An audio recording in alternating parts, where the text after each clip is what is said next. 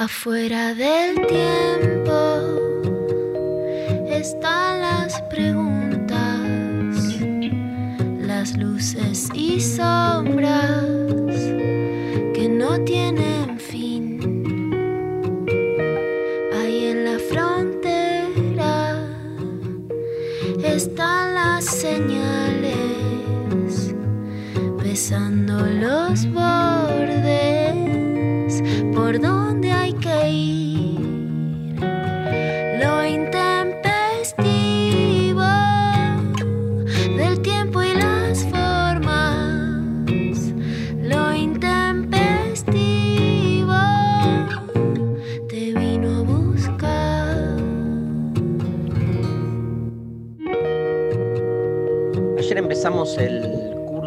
Filosofía de la Verdad con Sophie Cornell y nuestros alumnos estaban como en quinto año, socorro quinto año parecía, quinto año del secundario, ¿no, Sophie?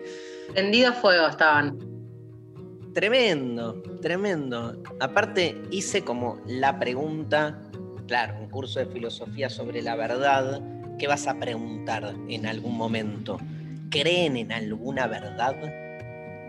Y la gente estalló, digamos, yo esperaba que dijeran no, ¿viste? Como que toda verdad relativa, es una construcción.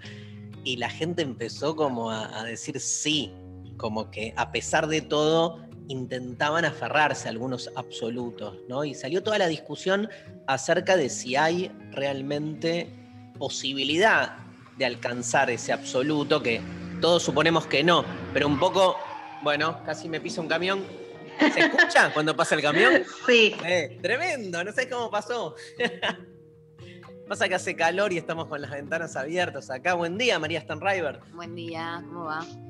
Como que la gente se enganchó como, bueno, la paradoja era, si hay un absoluto, no hay manera de comunicar la experiencia que tenemos del mismo. Como que la condena trágica del ser humano es que si ves la verdad, te la quedas para vos, porque ni bien la pones a circular o la querés expresar, con lo que te encontrás es con mucha resistencia. Primero de que no te crean. Un poco en la, en la alegoría de la caverna suele pasar, si se acuerdan, el, el relato, que cuando el liberado vuelve, su regreso es muy resistido por la gente que está dentro de la caverna, porque obviamente lo que perciben es que viene alguien medio Illuminati a decir, che, las cosas no son como ustedes las están viendo, yo soy la verdad, ¿no? Que la estoy como contemplando eh, por afuera y vengo a enseñarles de qué se trata. Y lo que genera es mucho rechazo. Eh, ¿quién sos? La verdad. Para resumirlo en una palabra, E. Ienzo, Platón, tendrías que haber escrito de nuevo la República y agregarle Pero tendríamos que hacer un día acá el juego, porque Darío hizo un juego que eh, los alumnos empezaron a decir cuáles eran sus verdades absolutas y Darío es como que los ayudaba a relativizarlas, ¿no? Un poco era esa la idea. Ah, esa estuvo bueno. O sea, todo el mundo decía en qué verdad creía y yo era como una especie de, ¿cómo es? De desafío. Y yo tenía que encontrar un argumento que destruyera esa verdad. Y como que todo es destruible en algún punto, más con la argumentación filosófica que es medio como drogadicta, ¿viste? Como que vos podés de repente decir, ah, bueno, no, pero no es así porque todo puede ser un sueño. El del sueño Ah, siempre, no, bueno, pero vale. Igual estuve muy... Estuvo bueno, ¿no, Sofi? Hubo de, hubo de todo. De hecho, no sé si te acordás, Jorge, que dijo, mi verdad es mi fealdad frente al espejo. Y ahí Darío dijo, no, no, paren. Y se puso, el espejo miente, el Le espejo dije- saca lo peor, ¿no? Como que... Te quiero, Sofi. En vez de pelearme con este, la fealdad y la belleza, me peleé con el espejo. Le dije, Jorge, los espejos tergiversan. El problema es creer en la transparencia del espejo y le terminé diciendo, Jorge, sos hermoso. ¿No, sí, sí, sí, sí, sí, sí. Era como un grupo de autoayuda. Pero desde eso hasta que el sol ilumina, digamos, como que le dio a todo, le diste a todo, Darío, ayer. Mi camino. Buen día, Pecker. Buen día, me encanta el Darío Arengador, el Darío Autoayuda, me encanta, Eso. creo que es por ahí. Vamos por ahí. Vamos por ahí. este, vamos por ahí con Luciana Pecker, de construir el amor. No, ¿cómo deconstruir el amor y ser feliz en 10 minutos? basta, basta de filosofía. O sea, la filosofía abre, pero tiene una beta conductista. O sea, deconstruir. Exacto. No, si no, no sirve, ¿viste? O sea, no sé si ser feliz, pero creo, creo en la praxis, en la práctica, en lo pragmático. Creo en la, en la. En realidad es que no es en la autoayuda, sino que creo en la ayuda, creo en la catarsis, Sí. creo en los mecanismos de ayuda, que no quiere decir, vos no lo hiciste feliz, pero le dijiste que no era feo. No es, mira, la fealdad, la, po- la, la pif de la porón Mira, de te digo- putón. Es, vos no sos feo, ¿viste? Te digo, Es Lula. hubo un silencio en ese momento y en el chat también. Digo, para mí hay, hay algo que vos sabés muy bien, que es la experiencia de la palabra, ¿viste? De, nada, hay algo de la palabra que es sana y que no, no, Sí. no es, no, es, no es lineal, pero te, te- te genera como un, desplazamiento. Sí, sí. Entonces no me cabe duda. Este, hay que. El martes que viene, Sofi, hay que tantearlo a Jorge. Vamos a, A ver cómo pasó la semana. a ver cómo pasó la semana. Bueno, le, le quiero contar a todos que este, la clase de ayer eh, la pueden todavía volver a ver, porque durante una semana está colgada. Y este, además eh, pueden todavía inscribirse a este curso sobre la verdad. Quedan tres clases, más esta primera que el que todavía no se inscribió la puede recuperar. Este, y más porque se viene No, mortal, mortal el curso de la verdad. Yo estoy enloquecida. se viene el acobijamiento, ¿no, Pecker? Aparte, así que este, tenemos, tenemos con la Pecker este, una gran noticia, que es que después confirmamos la fecha, que está ahí medio este, cerrándose, pero vuelve de construir el amor por streaming, ¿eh? Vuelve de construir el amor por streaming desde el Conex Vamos. Probablemente.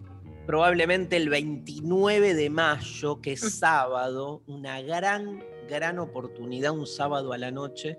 Este, y estamos viendo si también lo hacemos presencial o no, de acuerdo a que esté sucediendo, que estamos todos como muy, muy pendientes. Ya en clavada de noticias vamos a charlar con nuestra periodista. Nuestra única periodista. La única que hace periodismo en serio en este Es programa. lo que hay, eh, o sea, con esta, con la que hay, con, Con la que ¿qué hay. Vamos, a, vamos a arreglarnos, con el palo para rascarse. Y hoy tenemos una entrevista exclusiva con una persona que admiramos mucho, que es Erika Rivas. Estamos felices este, de poder charlar con ella. Este, menos Rechi, que se enojó porque No, la ¿cómo que se enojó? se enojó, se enojó porque dijo que por qué la entrevistábamos a su coequiper sin él. Y bueno, justamente, Te- escúchame. tenemos un, un- un fragmento, que lo- un audio que lo vamos, se lo vamos a, a tirar a, a Erika, ¿no, Sofi? Para que escuche lo que Rechi dijo de ella. Pero mm, saben que está haciendo qué pasa, que están haciendo qué pasa hoy acá, que es un éxito rutilante en el Conex, e increíblemente nuestra escoltore consiguió que se sortearan hoy. ¿Cuántas entradas, escoltora? Costó, costó porque está mm, prendido fuego la venta de las entradas de esa obra, pero un par de entradas, dos entradas para que alguien Dos vaya acompañado. entradas. ¡Oh! ¿Para qué pasa hoy acá? Las quiero yo. ¿Y cuál Nah, es, yo cuál es la consigna, María Stanriver? Bueno, pueden entonces ganarse dos entradas para ver qué pasó hoy acá el miércoles 28 de abril. Eh, la consigna es la siguiente. ¿Cuál es el personaje que te hace reír más?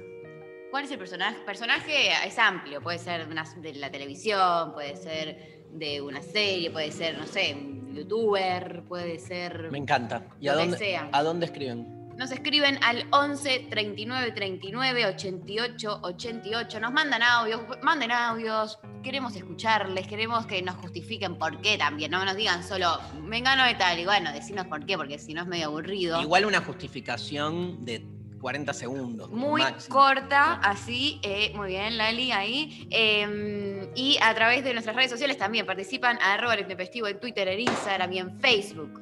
Es muy, es, está buena la pregunta porque, digamos, no hay como... eh, yo estaba pensando cuando veía la consigna en la absoluta dualidad que tengo con respecto al humor. Como que me gusta el humor copado, inteligente, el humor que tiene como cierta sofisticación, pero también soy muy, no, no es que lo elegís. Digo, este, yo de chico, a mí de chico me metían de cabeza contra el televisor a ver Operación Jajá, ¿entendés? Entonces hay algo de ese humor berreta que me hace reír. Digamos que no, no, y me costó aceptarlo, porque es como, este, siempre me reía para adentro, de costado, que no te vieran. Este, incluso, después vemos que vamos a charlar con Erika, porque hay tantas cosas, pero casado con hijos, este, que para muchos es digamos, como que es un humor que ya pasó o que en su momento incluso tuvo mucha gente que no se enganchaba, a mí me genera, yo me cagaba de risa, posta, este, incluso Franchella con ese humor, digamos que muchos no lo aceptan, a mí me, no te digo que me llega y que me genera una catarsis epistémica que me transforma la existencia, pero tengo que aceptar que hay un humor pedorro que me hace reír. Y que lo pedorro es también consustancial al amor. Y que a veces uno quiere, le vamos a preguntar a Erika esto, ¿no? Uno quiere como este, llevar al humor a un lugar demasiado inteligente y se pierde un poco su esencia, que tiene que ver con esa cosa más boluda que también somos. Digo, a mí me hace reconciliar con el boludo que también soy.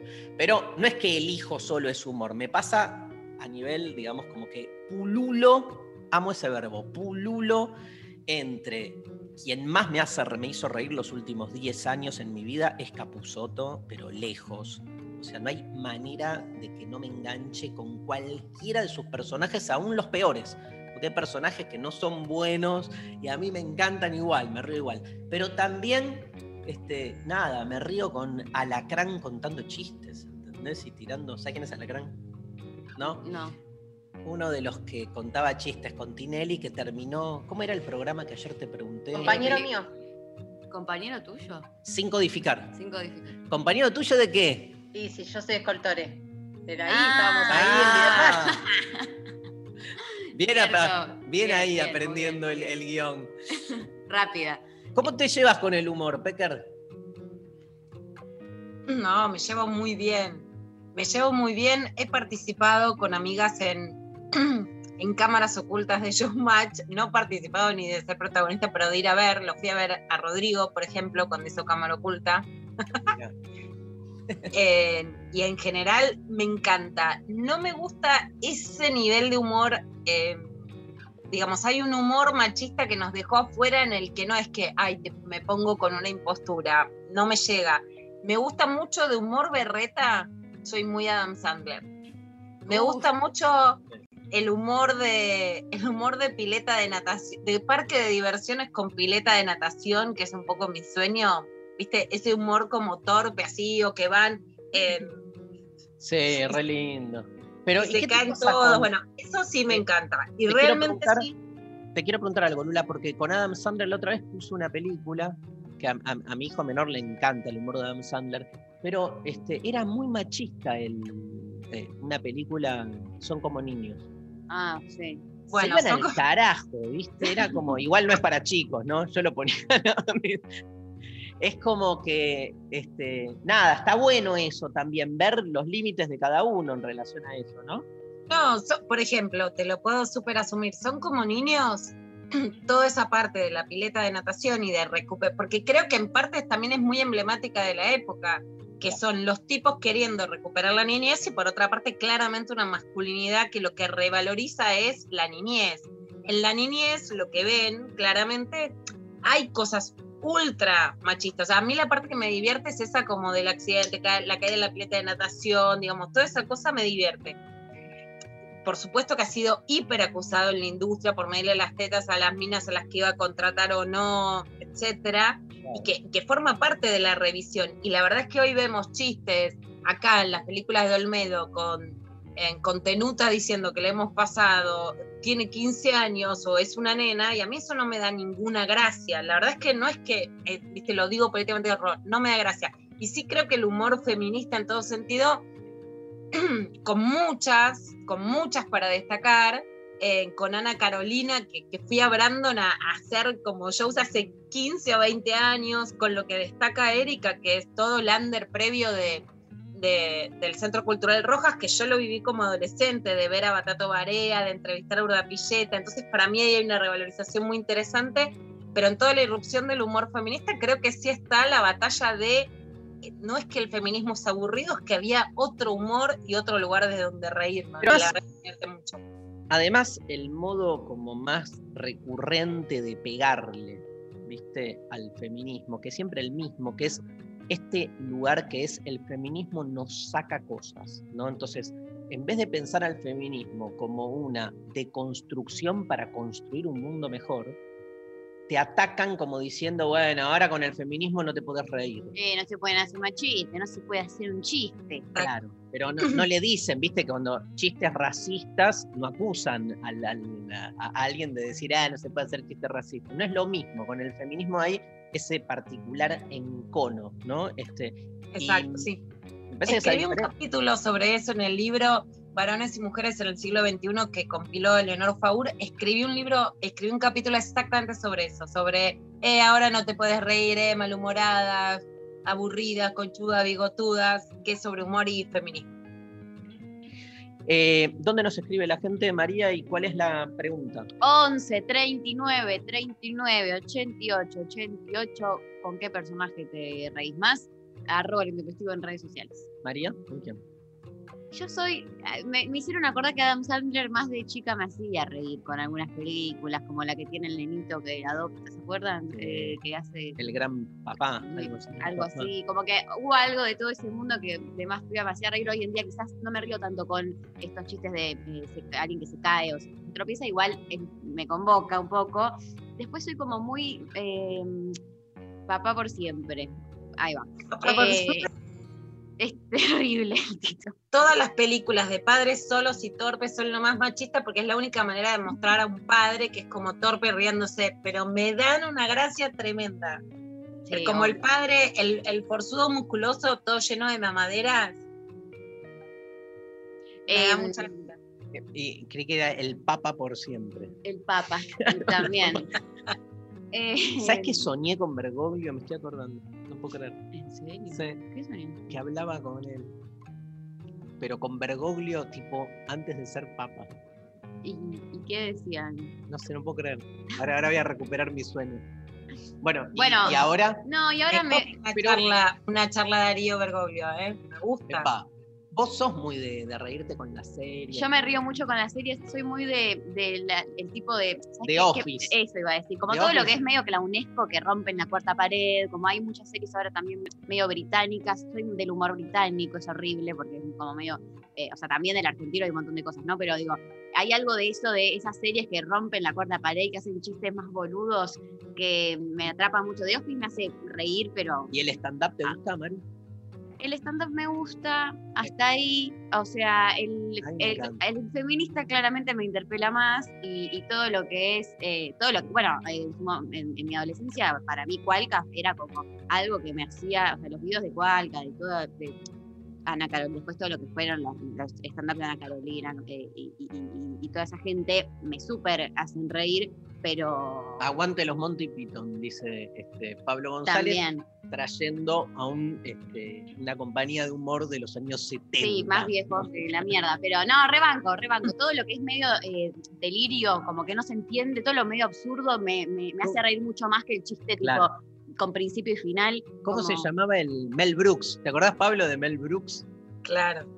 La vida, hay- había una, una- El mundo está loco, loco, loco, Loco, loco. Se llamaba la película. No puedes meter cuatro locos en un título. Este, yo la iba a ver, ¿sabes a dónde? Al cine Atalaya, en Córdoba y Canin. Ya conté Ah. esto. Este, mi vieja me dejaba a las 12 del mediodía y yo hacía continuado de películas y me daba plata para en los este, intervalos, porque aparte era todo continuado y de repente te ponían intervalo en la pantalla, yo salía y me compraba un pancho y una coca. Ay, qué lindo. Ocho años, ¿eh? Nueve años. Qué hermoso. Ahí me veía El mundo está loco, loco, loco. Y otras de Mel Brooks. El joven Frankenstein es de Mel Brooks, ¿no? También, sí. Yo Bueno, iba con vamos. mi abuela y me acuerdo la escena que caía una latita de Coca-Cola en medio de África.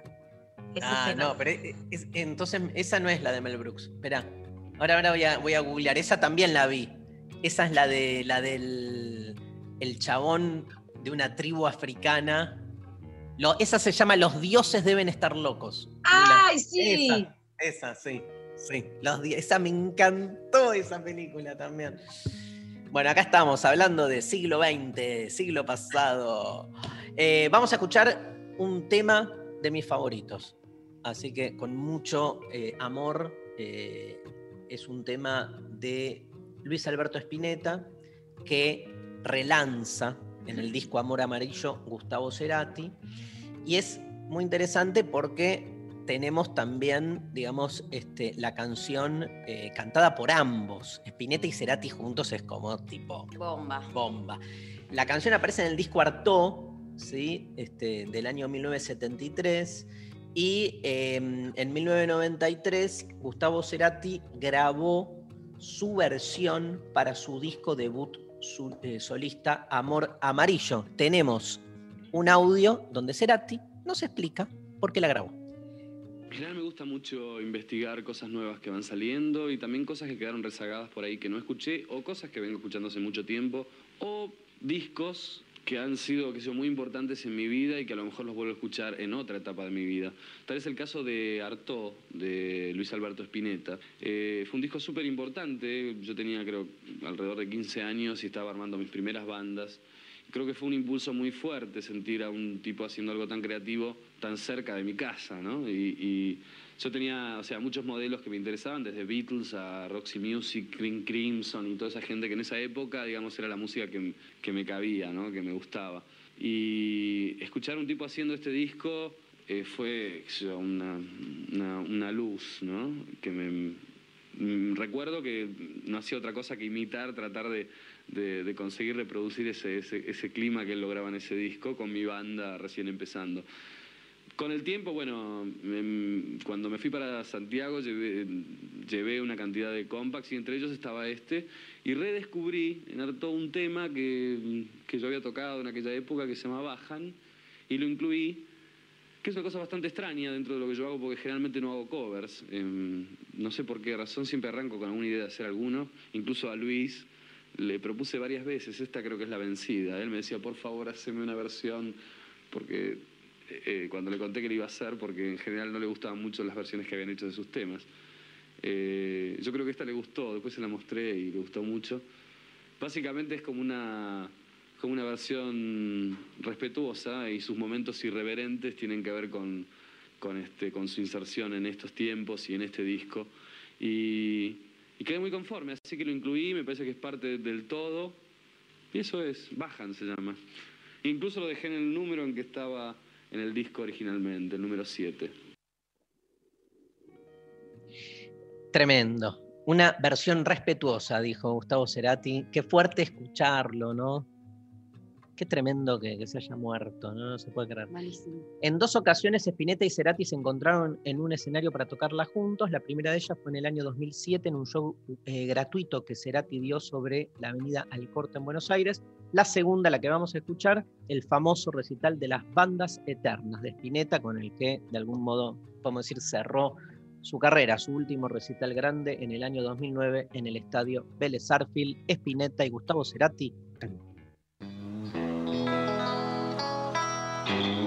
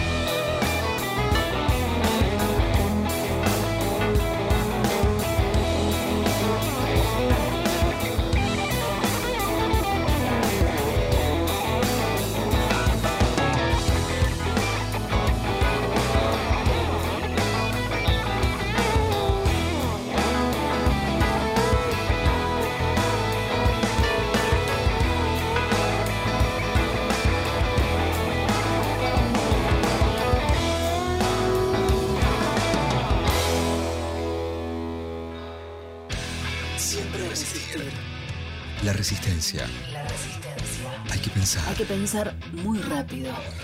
Hay que pensar. Entre palabras. No hay tiempo. Solo, Solo música. Es aquí y ahora. Pero al revés. Porque dado vuelta estás vos. Radio. Escucha. A la escucha. 3, Escucha. 7, 937.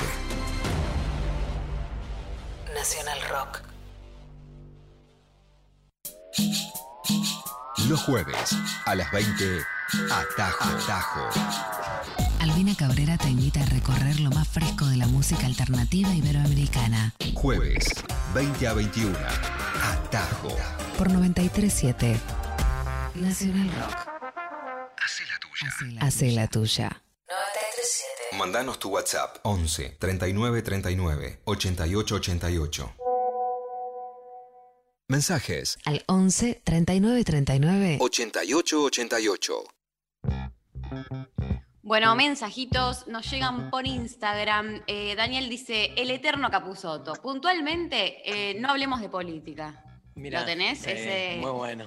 Em, después, por ejemplo, ¿A vos, vos cuál es de Capuzoto? ¿Violencia Rivas? y Violencia Rivas, me copa mucho. A mí me gusta Eh, Garolfa.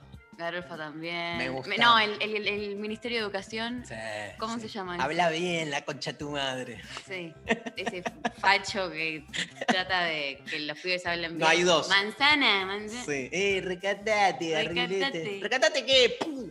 No, Alta uno es. Me encanta. Uno es el tipo que les quiere decir que hablen bien y Sí. otro se llama Habla bien la concha de tu Ah, hermana. no, no. que es un periodista que a los, a los que hacen arte les dice, ¿y cómo, qué onda tu nuevo disco? Eh, y el disco es la configuración este, simbólica y en un momento le pega un sopapo y le dice. O, o repite mucho, o sea, es que, o sea, El que me gustó mucho el otro día que vimos fue el de adivina quién está drogado. sí, y, muy bueno. el de la policía que te hace el test, bueno, quién está drogado y quién no, y no, y el otro es, eh, es tal cual. es tal cual. Es tal cual. Ese también. Bueno, todo fans de Capuzoto y una que sepamos más o menos, también. las, ¿la tenés, Lula? La- los tips para cuando estás en un fogón y todo el mundo canta una canción y vos no sabés la canción. Entonces te El tira tarareo. tips como, por ejemplo, taparte la boca, tipo. Tremendo. Bueno, eh, también por Instagram. Circuló un, un- No, circuló la semana pasada. Lo que pasa es que no tuvimos las Tres Marías, pero circuló. Circuló. La gente clama que vuelvan las Tres Marías. ¿eh? Sí, yo clamo. Oh, obvio. Es que siento que después del último ya como que llegué- lo No, Mari, no. no me puedo superar. Siempre hay que seguir, siempre hay que seguir.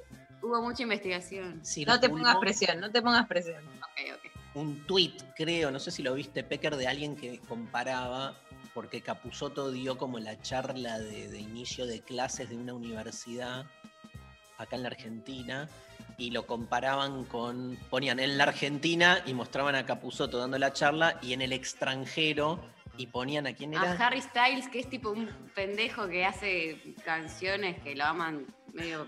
Nada, no como importa. diciendo, qué horror. en y, y la foto de Capusotto, que Como comparando a los artistas y. tremendo. Bueno. Bueno, no importa. Eh, acá también por Instagram, entonces eh, Caporri dice, el chavo y el agente 86, y cita, con, el, con que el viejo truco del arma en el zapato. El zapatófono. El zapato. Ah.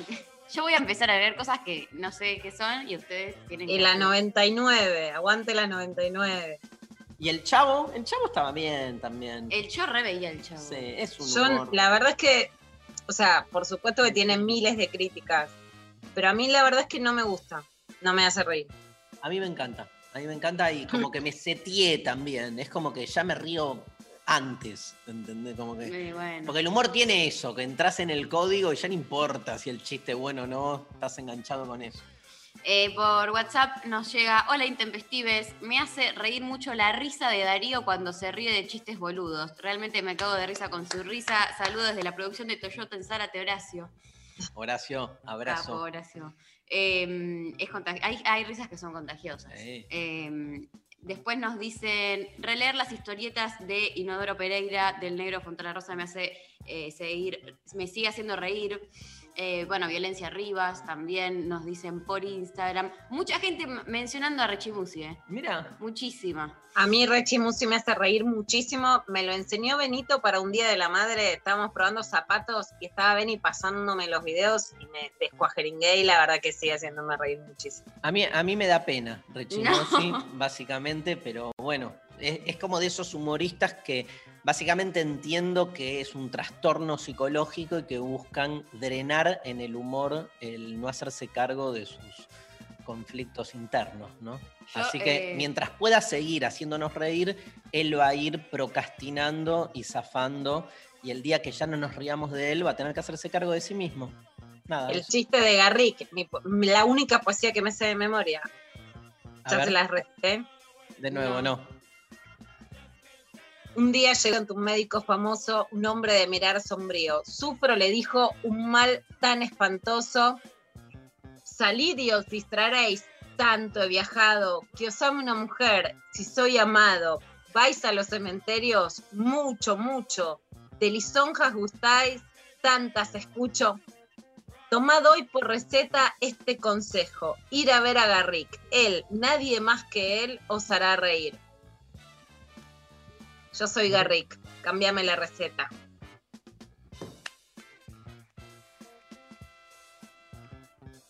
Muy bueno. Te lo sabes de memoria, ¿eh? Porque me lo enseñó mi abuela. Mi amor.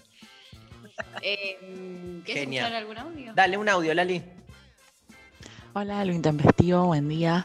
Eh, la verdad que mi comediante favorito argentino es Guille Aquino. Cada vez que veo un video de él me descompongo llorando de la risa y veo cada video 10 veces para poder desmenuzarlo a pleno. Eh, es un artesano del chiste sin pausa y deconstruye como con minuciosidad la realidad de los estereotipos argentinos como de una manera brillante, me parece. La verdad es que admiración plena, siempre esperando sus videos y, mejor todavía me parece como bancar así a comediantes que la están luchando y que están laburando ahora de la forma que pueden en los tiempos que vivimos. Les mando un beso grande a todos. Claro, es que Guille Aquino es como que concita todo, que es humor, bien hecho, buena producción e ideológicamente afín, ¿no? Porque tenés, tenés esa totalidad, entonces te sentís como muy, este, muy cerca. Sí, a mí me gusta mucho también lo que hace, me gusta mucho Campa, ¿no, Maru? Sí, Dicky del Solar me parece. todo, todo ese tipo de humor me, me- me encanta. Igual me quedé con Eso lo lo que aprendí por María, eso es by María, lo que lo empecé a ver y me encanta. me, me quedé con esto de veo, lo veo 10 veces. Viste que con el humor, tipo, escuchás 10 veces el mismo chiste y se te va. Como que tiene algo de sorpresa el humor, que en la repetición, no es como la música, que la escuchas y cuanto más la escuchás, o como, no sé, el amor, que este, cuanto más lo este, practicás y ejerces, más se instala. Acá es como el humor tiene algo así como de, de, de- de esporádico, ¿no? De, estoy diciendo boludeces, ¿no? ¿No? No, bueno. Nada. Hay una humorista que me invitó a hacer un deconstruir la farándula, Dari, que te lo, lo tiro como adelanto. Y yo ya dije que sí. que es como una parodia de nosotros mismos y yo ya acepté. Tengo tu ok, que también es algo a reconocerte, que vos, como filosofía conchazos con Vero Lorca, vos aceptás mucho reírte de vos. Hay quienes te imitan, por ejemplo. Sí. Bueno, eh, les cuento que en Instagram ah, se repitieron este, mira este mensaje. Eh, Eli dice, mi novio, parece que no tengo escapatoria. Y Juli dice, mi esposo. O sea, como que Ay. dos personas tiraron... Eh, ¿Qué, Lula? No, no, no, no voy a ponerme en populista, pero creo que esa es como amor, humor, todo lo que está bien. Obvio. Es lo, lo clave, base. O sea, si no te hace reír, chau. Descartada. Ahora, ¿qué pasa si lo único que hace es hacerte reír? Bueno, para un ratito. ¡Me casé con un payaso! La nueva obra de la calle Corrientes. Nito Artaza. Me casé con un payaso. Eh, por WhatsApp nos llega Michael Scott, que es Steve Carrell en The Office. Ah, Ahí iba. Eh, y sin dudas dicen Erika Rivas cuando le agarran los ataques de locura con sus aguantes, el piti, saludos desde La Pampa, el chino. Eh, sí, bueno, yo casados con hijos Erika, pero, pero descos- descostille, total. Este, mm, también nos mandan por Instagram, eh, bueno, rescatan al padre progresista de Capusoto. un horror. Muy gracioso. Eh, Cecilia dice eh, las parejas del cadete con Rechi. Bueno, los videos que hacen ellos, los, los encuentros en Están YouTube, buenos, eh, sí. son muy graciosos también. Y tenemos otro audio, ¿no, Lali? Hay un personaje que es como un personaje dentro de algún sketch de Capuzotto, que es uno que es como tiene lentes, que es como el típico porteño que habla muy rápido y no dice nada y se repite a sí mismo todo el tiempo, que aparece en un par de sketches eh, dentro de otro sketch de Capuzotto, creo que es una de las pocas cosas que me hizo mear de la risa en mi vida. Todavía lo recuerdo y eso que no es un personaje en sí, digamos, es como un apartadito. Muy bueno.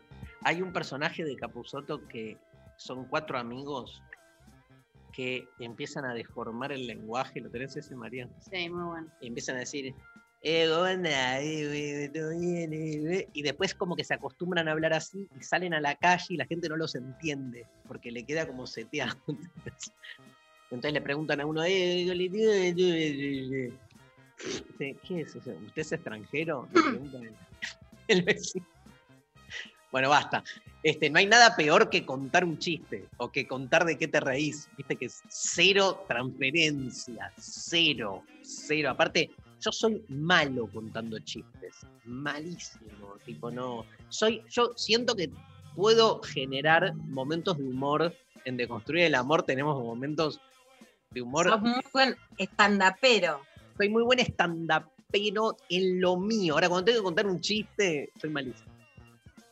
Bueno, Yo quiero este, re- reivindicar a una más que es mi mejor amiga de la que soy fan desde los 13 años, que es muy divertida y que justamente no participó de la tele en algunos momentos, eh, en, distintas obras, pero que realmente es para revalorizar ese humor que se hace desde hace mucho que no tenía la etiqueta de feminista. Y ese Euge Gerti que trabajó desde, el, desde en Showmatch hasta por eso en miles de cosas de Telefe, en Pasado Carnal con Jorgelina Aruzzi, que, que también es una comediante increíble hoy en día, en Tok Tok, en Tarascones, que fue una obra, pero muy, muy alucinante en el Cervantes con Alejandra Fletchner y otra gente que era así. ¿Viste? No es, no hay humor, sino que hay mucho humor y mucho humor desde hace mucho, ¿no? Desde, desde abajo. Nos vamos a escuchar un poco de música, se viene clavada de noticias. Vamos a escuchar a una de mis cantantes brasileñas favoritas, Adriana Calcañoto. Medo de amar número 3. Medo, medo. Mi hijo muchos años dijo, papá, tengo miedo, miedo. Amo, viste, como... toda la fam- lo decimos todos. Total. Miedo. No, mi hijo también, eso lo seguimos diciendo. Mi hijo me dice, no me dice te quiero, me dice te quiero. Y quedó el te quiero, te quiero y me escribe te quiero. El problema es que le va a decir a, a su pareja en algún momento, che, te quiero. ¿Qué es eso? No, me enseñaron así. ¿Qué onda? Mal, ¿no, Maru? Pésimo. No le corregimos, ¿viste? Es como, dice minalesa en vez de milanesa. ¿Le vas a cambiar eso? No, La jamás. dulzura. Papá, quiero comer, quiero, quiero. Papá, quiero comer minalesa. Sí, mi amor, pero obvio, dos kilos de minalesa. Papá, me mastilé. Mastilé es hermoso. Me encanta. Bueno, estoy criando un. un rechimusi. Yo creo que hay que hacer una genealogía de Rechimusi y debemos encontrar mucho de esto. Bueno, hace mucho que no estamos con Rechi, ¿no? Ay, Con- sí. Claro. Tuvimos la. eh, Semana Santa. la Semana Santa. Bueno, Adriana Calcañoto, Método de Amar número 3, público, es el primer álbum en vivo que hace Adriana, que es de Porto Alegre, grabado en su mayoría en vivo durante una serie de conciertos que brindó en Río de Janeiro y Vitoria. Eh, deslumbra en este disco por la absoluta economía de recursos, su voz y sus guitarras, la percusión, los aplausos del público y nada más. El álbum recibió un disco de platino, vendió más de 250.000 copias. Un repertorio muy variado, compuesto por canciones suyas y de otros músicos, entre ellos Manu Chao y Cazuza. Medo de Amar número 3 es del compositor, cantante y cineasta brasileño Pericles Cavalcanti. Adriana Calcañoto en lo intempestivo.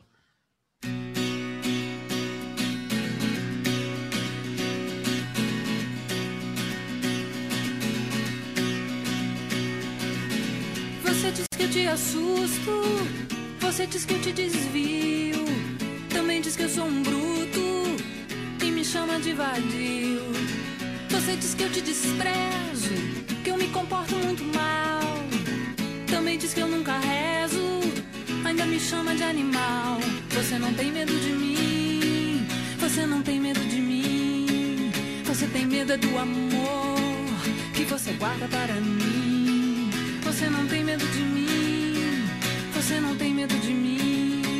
Você tem medo é de você, você tem medo de querer.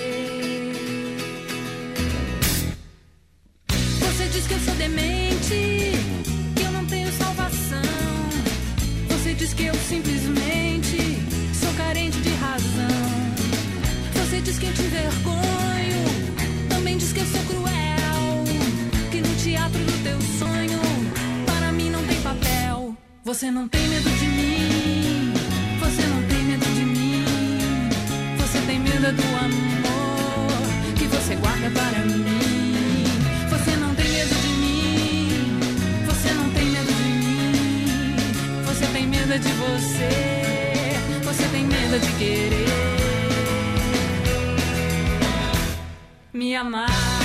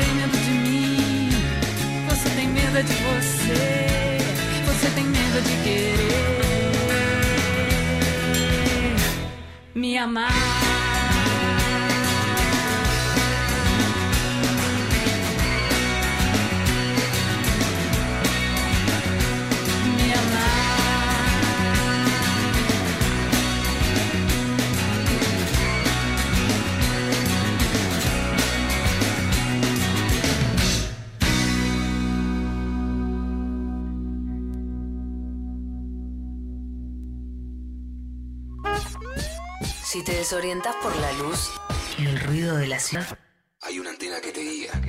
te transporta a tu lugar, A tu lugar. a tu tierra soleada. Con tu música.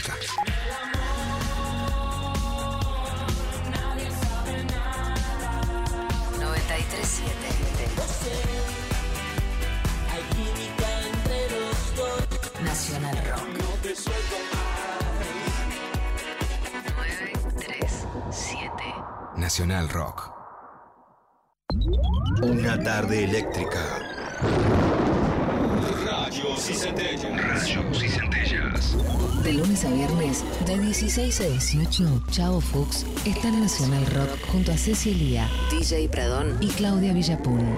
Vení a recargar tu energía. Rayos y centellas. Rayos y centellas. Por 937, Nacional Rock. Hace la tuya.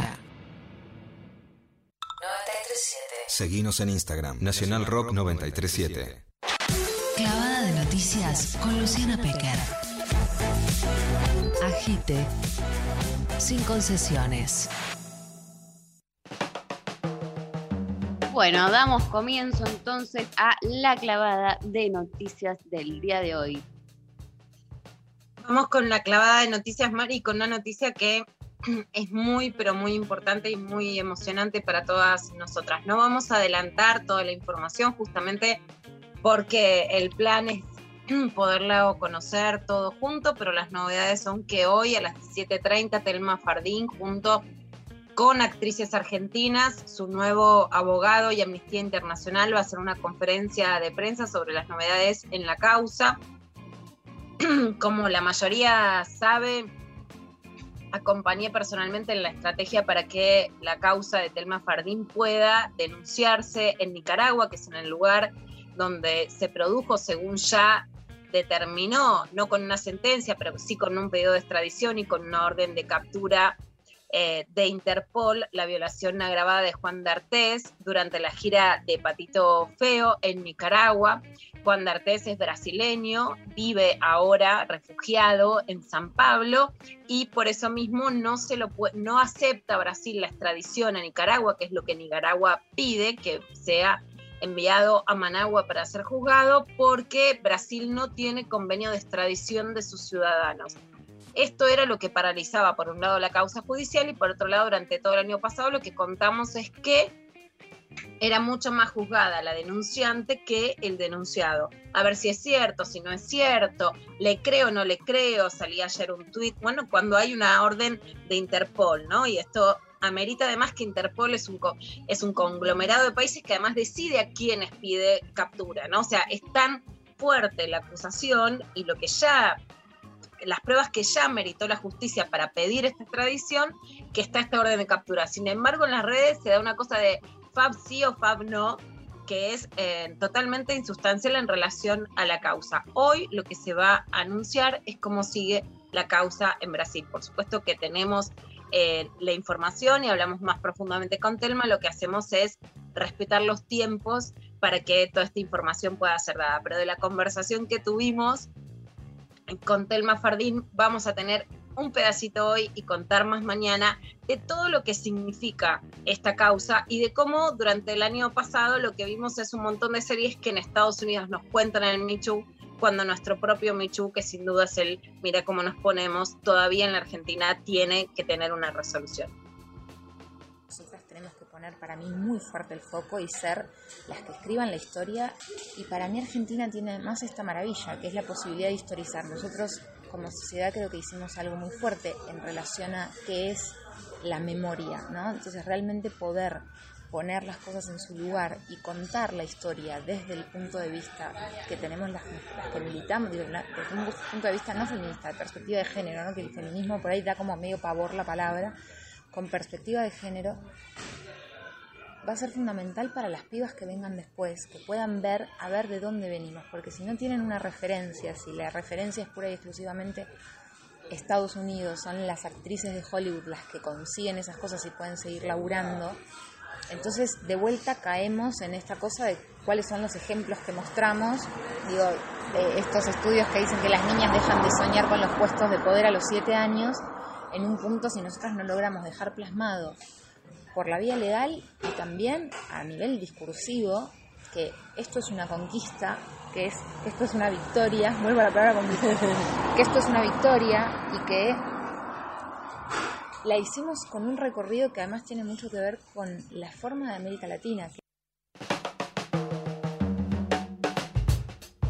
Bueno, este, hermoso escuchar la Telma, la verdad, la fuerza que le viene poniendo a esto, los que la conocemos además hace rato, ver también cómo todo esto le cambió la vida, ¿no? Y cómo ella claramente decidió este, entregarse a ese cambio, o sea, jugársela, entregarse en el sentido de tomar una decisión sabiendo lo que esto le iba a afectar. Sabemos también el padecer, ¿no? Que, que trae aparejado, obviamente, y no es algo que hay que minimizar, o sea, es alguien que está poniendo el cuerpo por muchos muchos de nosotros. Digo, no, no es. Exacto, Dari. Esta es una que sociedad que sacrifica a la gente, ¿viste? Entonces, me parece fundamental tener en cuenta eso. Sí, Lula, perdón. Completamente, Dari. Hay que tener en cuenta el sacrificio, como vos decís que conlleva. Por un lado, el nivel de referencia que, que es, pero por el otro lado, que muchas veces cuando decimos estamos para nosotras, eh, desde el feminismo es una frase fuerte, pero que falta comprender el lugar de quienes ponen el cuerpo, de quienes reciben amenazas, de quienes en cada uno de sus trabajos son vapuleadas. Y por otro lado, más allá de- de- del lugar de padecimiento de víctima, de Telma, también un recorrido que realmente es muy, pero muy singular en relación a la formación, a la escucha, a la forma de construcción y sin lugar a dudas hoy es una referente indiscutida en Argentina y hoy en toda América Latina y con, con ¿Qué- llegar a Brasil esto se intensifica. Te hago una pregunta, bueno, vamos a, a- obviamente, este, vos ya estás al tanto, hoy vamos a escuchar la conferencia de prensa donde no- nos van a informar de todas estas novedades que están sucediendo en Brasil. Este, no sé si estuviste un poco husmeando, pero este, o sea, ayer fue trending topic, ¿no? Telma, de algún modo en las redes hay como una anticipación, porque actrices como que mandó una gacetilla, ya como preinformando cómo sigue, ¿no? Porque además el encono tan fuerte, donde obviamente el cuerpo de Telma, pero detrás el encono, este, todo el caso de Artés ha sido tomado por el antifeminismo casi como una especie de militancia. A mí me sorprende mucho eso. ¿Por qué es tanta, ¿no? La, la, la necesidad de defender, aparte un hecho judicialmente tan probado, digamos. Eh, nada, eso, no, no deja de sorprenderme, no es que, no, no- No, no me asombra, ¿eh? No, no es que me asombra, porque no, no soy boludo, no me asombra, pero este, ¿qué, ¿por qué por ahí, no? No, es que justamente por no ser boludo, haces bien en sorprenderte en el sentido, Dari, nosotros hemos tenido conversaciones previas porque la, la gesta de llevar a cabo la denuncia de Telma Fardín en Nicaragua, que vuelvo a reiterar, era el único lugar donde se podía realizar la denuncia porque fue la violación cometida en Nicaragua. Entonces, no se podía denunciar en Argentina y hemos tenido conversaciones en donde justamente no la estrategia era que Telma no lo escrache, no sea una denuncia mediática, sino que sea una denuncia judicial. Y vos particularmente, yo recuerdo mucho esa conversación, era lo mejor es que sea por la justicia, porque digamos, si es una época donde hay muchas formas de denunciar que son legítimas por otros medios, por redes o mediáticas, y en este caso que tenía que tener la contundencia de una denuncia judicial. En un esquema judicial muy complejo, hacerlo en un país como en Nicaragua y que se logró solo gracias a las redes del feminismo latinoamericano. Una vez que esa denuncia se hace y es judicial, y que además la justicia de Nicaragua falle y pide la extradición de D'Artes, y que un organismo como Interpol, porque se intenta eh, digamos, cuestionar la legitimidad de Nicaragua, que justamente lo que hace es ser una justicia independiente del poder político. Pero una vez que Interpol pide captura y hay una alerta rojo de Interpol, se va del esquema en donde vos decís, bueno, hay una ultraderecha que va a seguir tirando de la soga, ¿no? Eh, que va a seguir diciendo a ver si le crees o no.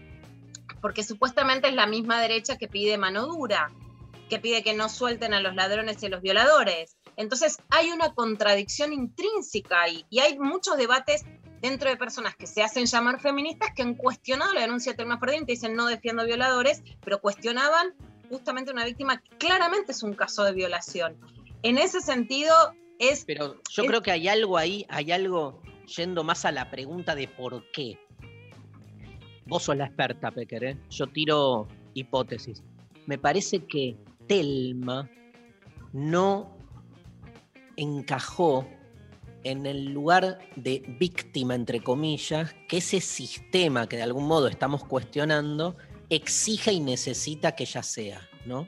Entonces, como Telma no encuadra en la representación de víctima, digamos, que este, nuestra sociedad eh, necesita para, digamos, eh, autoinmunizarse a sí misma, te diría, ¿no? Para expiarse a sí misma, entonces me parece que ahí el encono es mayor, este, Sí. porque Bueno, Telma eso los lo desafía. la, buena víctima. Mira, por ahí claramente hay varias cosas, ¿no? Lo que La buena víctima, tal cual, eso. Eso. eso, la, la buena víctima, por un lado, un abuso. Esa, esa buena víctima de la derecha, que yo hice notas en su momento hace 20 años, la idea frente a una violación era, digamos, una madre que pedía mano dura y que además estaba ligada como esos sectores, aunque la violación fuese terrible igual, era la mataron en vida, ¿no? Si alguien viola, mucho más en ese caso era una chica menor y virgen, era, le arruinaron la vida. Ahora no niega ni Telma ni el movimiento, por supuesto, que, que Telma representa, las huellas traumáticas de una violación, pero con la idea de que no te arruinaron la vida, sino de que podés seguir saliendo. Y es, digamos, la teoría King Kong que tanto se compra de Virgin Despens en Francia, pero a modo mucho más bestial y latinoamericano. Y justamente la reprimenda no es en su lugar de víctima, sino en lugar de querer seguir trabajando como capacitadora, como actriz, como, como- ¿no? como persona, de seguir viviendo, que no te acaben con la vida. Y por supuesto ligado a un movimiento que no es partidario, pero que sí es político, que busca otras reivindicaciones. Y todo el tiempo es, y entonces, ¿por qué no apoyás a la otra y a la otra? Y también un feminismo que también es importante entender que es un movimiento colectivo, pero que hay casos emblemáticos que mueven un dominó de estructuras que por eso son tan atacados y que por eso también espejan tantas conductas sociales y que por eso mismo hay que apoyar con espacial énfasis porque si se cae esa pieza, se caen muchas otras piezas en un juego que es colectivo, pero que también tiene singularidades muy potentes. Perfecto. Excelente, clarísimo. Hay más noticias. Hay más noticias. Vamos a escuchar a Carlos Pagni, ahí sin Buiscacho, pero en La Nación Más, una perlita de las que le gustan a Pablo González, justificando las reuniones de Mauricio Macri con jueces que tenían incidencia en las causas contra Cristina Fernández de Kirchner y en relación al macrismo también, jugando al pádel, al tenis, bueno, eran reuniones laborales. ¿Quién dice cuál es el outfit de las reuniones laborales, no? Si es en shortcito o si es en, en corbate. Dice, bueno, fue desprolijo ir a la Quinta de Olivos, pero en realidad el tema estaba en los abrojos. En los abrojos no se abrocharon y era la quinta personal de Macri. Es lo mismo, Pagni. Vamos a ver qué dice. En el centro de ese problema está el camarista de casación Mariano Borinsky, que con una desprolijidad llamativa seguía jugando al tenis o al pádel con Macri, con Gustavo Arribas, actividad que aparentemente llevaba adelante mucho antes de que Macri fuera presidente, siendo presidente Macri y llevando él adelante una cantidad de causas como camarista de casación que tenían que ver con Macri, con su familia y con el gobierno. Es desprolijo, sí. No debería suceder, por supuesto. Es sospechoso, puede ser. Ahora, en todo esto hay o mucha ingenuidad o cierto cinismo, porque cualquier persona bien informada sabe que las reuniones escabrosas con jueces, Macri no las llevaba adelante ni en Olivos ni en la Casa Rosada. Las llevaba adelante en los abrojos. Tema que probablemente el kirchnerismo no quiere investigar porque aparecerían jueces amigos, como el juez Lijo, que muchas veces le explicó a algunos amigos de él por qué tuvo que procesar a un famoso empresario que tiene una muy mala relación con Macri a pedido de Macri. Esto no digo que haya sucedido, es lo que el hijo dice que sucedió. Las reuniones escabrosas sucedían en los abrojos. Entonces, ¿le conviene o no le conviene el kirchnerismo? Yo digo, esta es la institucionalidad. O sea, cuando la derecha se autotitula institucionalidad versus corrupción y te legitima doble vara. De un pres- del Poder Ejecutivo con el Poder Judicial, La doble vara, aparte, porque. ¿sabes reuniones es escabrosas. ¿Sabes cuál es el problema de fondo para mí? Para mí tie- tie- tiene una vuelta más, que es como, digamos, eh, la mal llamada, porque para mí hay una variable positiva y otra negativa, pero la mal llamada moralización de la política, que significa que el sujeto, hay sujetos políticos buenos y malos previamente al acto de hacer política. Entonces, si, digamos, eh, un bueno se junta con un juez a comer, se junta a comer. Ahora, si un malo se junta con un juez a comer, está haciendo corrupción. Porque se está partiendo de antemano que hay personajes que hacen política que previamente a su ingreso a la política ya son por naturaleza moralmente probos o no. Me parece que en ese sentido, y lo digo bien, hay que ser más maquiavélico. Maquiavélico en el sentido de entender que la política es una cuestión de negociación y que en todo caso, digamos, a todos les cabe lo mismo, ¿viste? Que este, si este, con la misma vara medís a unos, medís a otros, porque si no, realmente es, aparte de una ingenuidad, creer que el juego de la política este, está diferenciado entre gente impoluta y pura y gente impura. No se sostiene por ningún lado. Me parece que ahí hay algo de, de eso dando vuelta.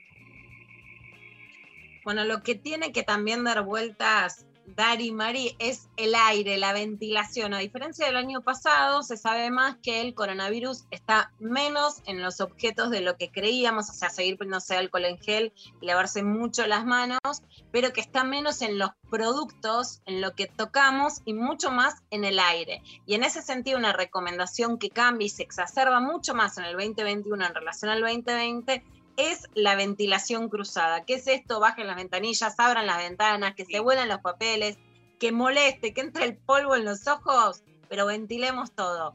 Esto decía ayer Carla Bisotti, la ministra de Salud. En relación a las recomendaciones, seguir cuidándonos. Las recomendaciones son claras, los dos metros de distancia, el barbijo, el lavado de manos y este concepto que necesitamos reinstalar porque ahora viene el invierno y no es tan fácil en la mayoría de las provincias tener eh, estas eh, actividades al aire libre, los ambientes ventilados. Una ventilación cruzada y constante no es suficiente. Abrir la ventana un ratito y cerrarla. Tiene que haber corriente de aire, nos tiene que molestar ese aire, aunque haga frío, aunque se vuelen los papeles. Realmente esa es la eficiencia de la ventilación cruzada. Ahí disminuye la transmisión de- del coronavirus volver a recalcar, no subestimar ningún síntoma. Si tenemos síntomas, evitar el contacto con otras personas, consulta inmediata. Los contactos estrechos, estamos viendo que está bajando también eh, el acatamiento, el aislamiento, si somos contactos estrechos, son esos 10 días para que si empezamos con síntomas no hayamos tenido contacto con otra persona y podamos interrumpir la cadena de transmisión. Bueno, clarísimo, ¿no? Ahí está más que claro. También es importante esto, Mari, una cosa que no solamente que se relajó, sino que tiene que ver con el modo de aplicación en la Argentina y en la flexibilización laboral, es con situaciones de casos estrechos y que le decían, venía a trabajar igual o pagate vos el RCP para hacerlo o no podés faltar. Entonces hay un relajamiento de que no se cumplieron los distanciamientos en caso de ser contactos estrechos de 10 días, como recalcaba eh, Carla. Y hay casos en donde hay apretadas a los laburantes y a las laburantes de que concurran igual. Eso, por supuesto, contribuye con el estallido que ahora tiene un montón de vericuetos políticos entre la ciudad que se resiste. Patricia Bullrich que amenaza con resistir, sí, por supuesto, está llamando a los sectores de derecha, libertarios, etcétera, que si hay alguna restricción ya sabemos que van a salir, que van a protestar, pero también es no dejarse llevar por el microclima y poder hacer realmente políticas sanitarias para todos.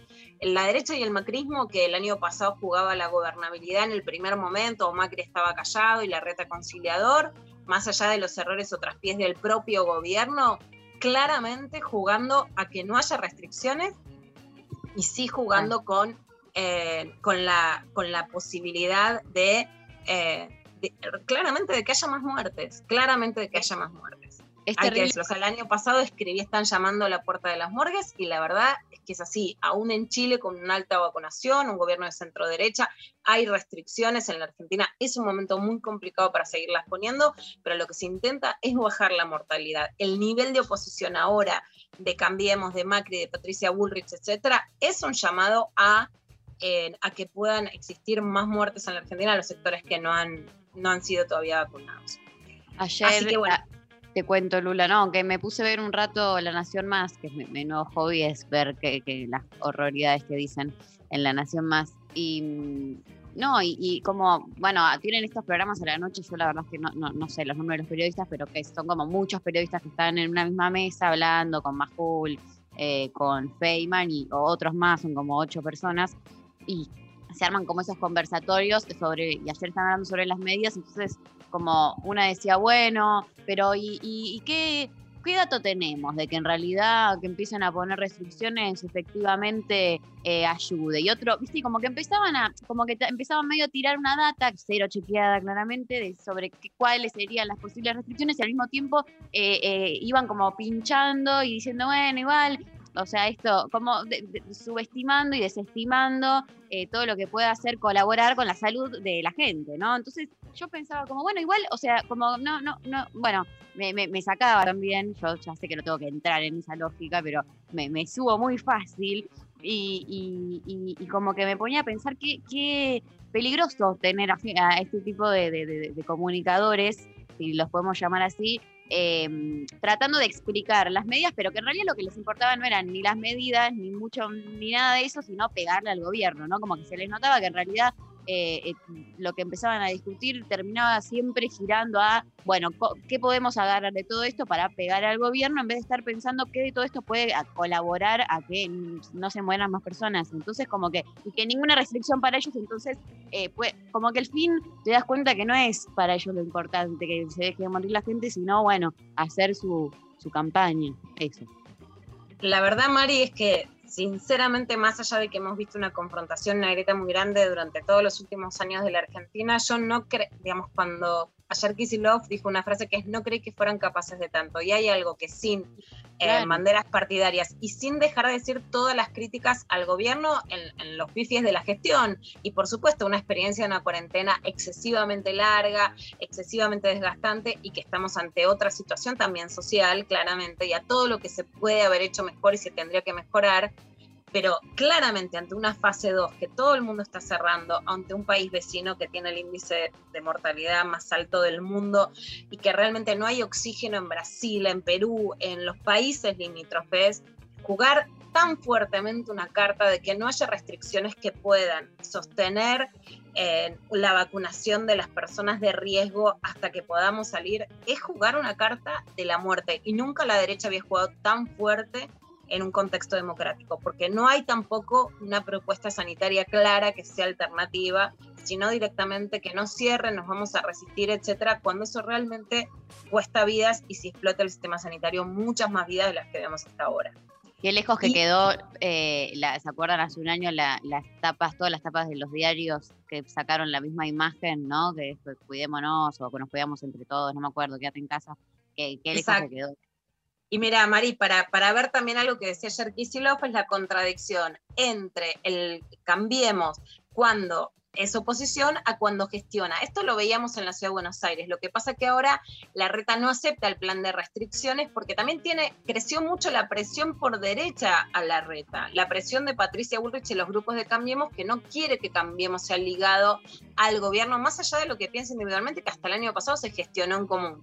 Pero Ezequiel Gali, que es de Cambiemos, intendente de Olavarría, por ejemplo, implementa estas restricciones y lo decía de este modo junto con su secretario de salud. Se necesita de aumento de las medidas de bioseguridad por parte de la población. Si no, indefectiblemente nos va a llevar eh, a un colapso sanitario. El sistema de salud es finito, tiene un límite y este límite está cercano. pero estamos viendo que los jóvenes están contagiando a sus padres y esto es una cadena y el contagio realmente está siendo muy alto, por lo cual hemos decidido y por eso apelo a, la responsabilidad social de cada uno y a los vecinos que hagan las denuncias. Vamos a suspender las reuniones sociales que habíamos reducido a, a 10 personas. Eh, se van a suspender los talleres culturales, se van a suspender los eventos culturales, sociales, recreativos y religiosos. Vamos a suspender, esto es importante eh, porque hay muchos eventos eh, en los próximos días, en las próximas semanas ya programados, las competencias deportivas.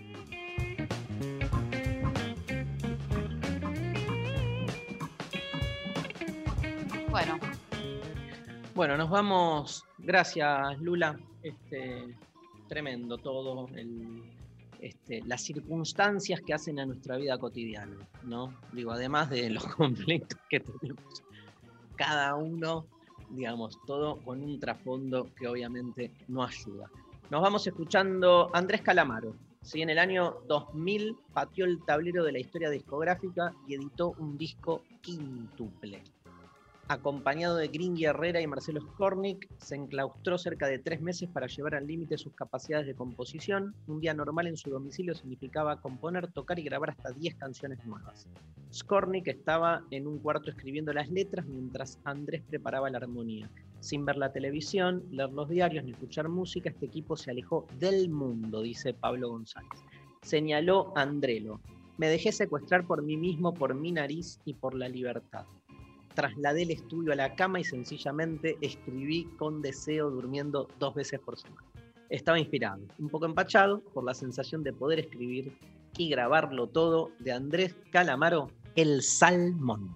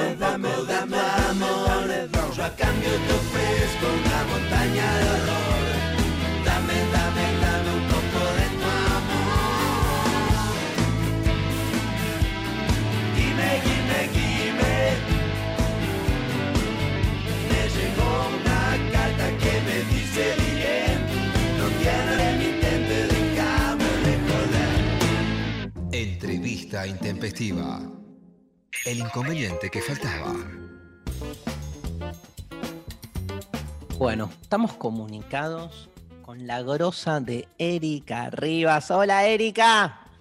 Hola, Hola, qué lindo, qué emoción.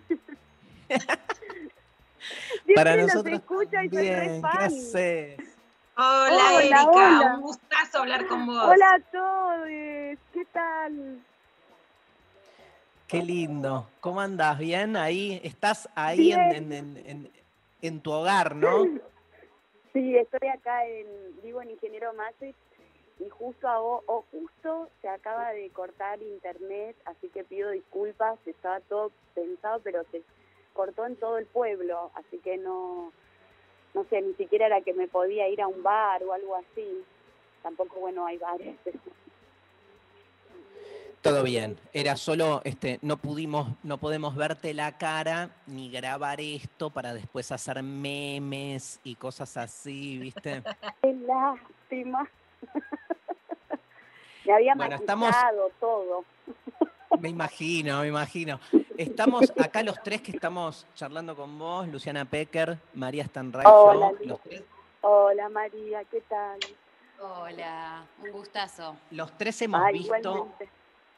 Qué pasa hoy acá, la obra que estás haciendo con Martín Rechimusi. Sabés que ese individuo es parte de nuestro programa, este, pero solo viene los viernes. Y cuando el viernes pasado le comentamos que teníamos la entrevista con vos, queremos hacerte escuchar un audio donde él, casi sin saber, espontáneamente dijo esto. ¿Escuchás, Erika?